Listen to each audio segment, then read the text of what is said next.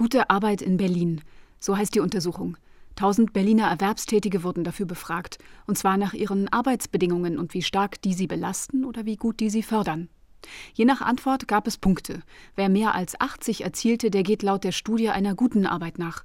Viel wichtiger ist aber der Blick ans andere Ende der Skala, sagt Britta Busse vom Institut Arbeit und Wirtschaft. Sie hat die Studie mitverfasst. Weniger als 50 Punkte bedeuten schlechte Arbeit. Bis 65 liegt der Job im unteren Mittelfeld. Dann sehen wir, dass über die Hälfte der Berliner Beschäftigten sich in diesem Feld befinden.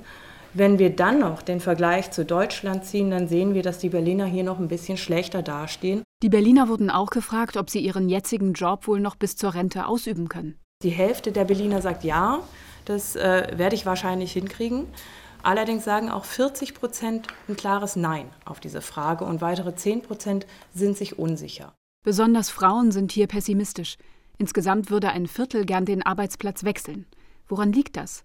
Um das in Erfahrung zu bringen, wurden die Studienteilnehmer nach bestimmten Beanspruchungen und Belastungen gefragt. Ein wichtiges Ergebnis: viele arbeiten unter Zeitdruck.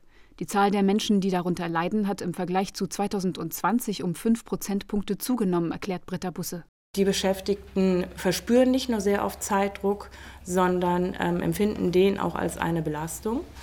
Und dann kann man sehen, dass fast die Hälfte der Beschäftigten, die von diesem Zeitdruck betroffen sind, sagen, dass sie sich dadurch eher stark oder stark belastet fühlen.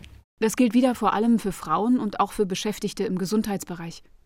Welche Dinge fehlen den Berliner Erwerbstätigen im Umgang mit ihren Vorgesetzten? Das ist zum einen das Fehlen der rechtzeitigen Informationen, die man braucht, um die eigene Arbeit gut ausführen zu können.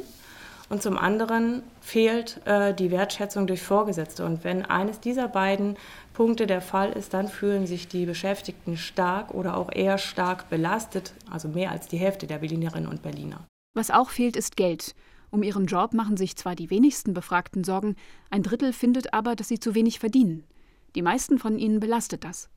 Viele Berliner machen sich zudem Sorgen über das Rentenalter. Acht von zehn befürchten, dass ihre Rente gar nicht oder nur knapp ausreichen wird, um weiter gut leben zu können. Angesichts der Studienergebnisse fordern die Gewerkschaften Unternehmen auf, mehr Angebote zum Gesundheitsschutz zu machen und nach Tarif zu bezahlen.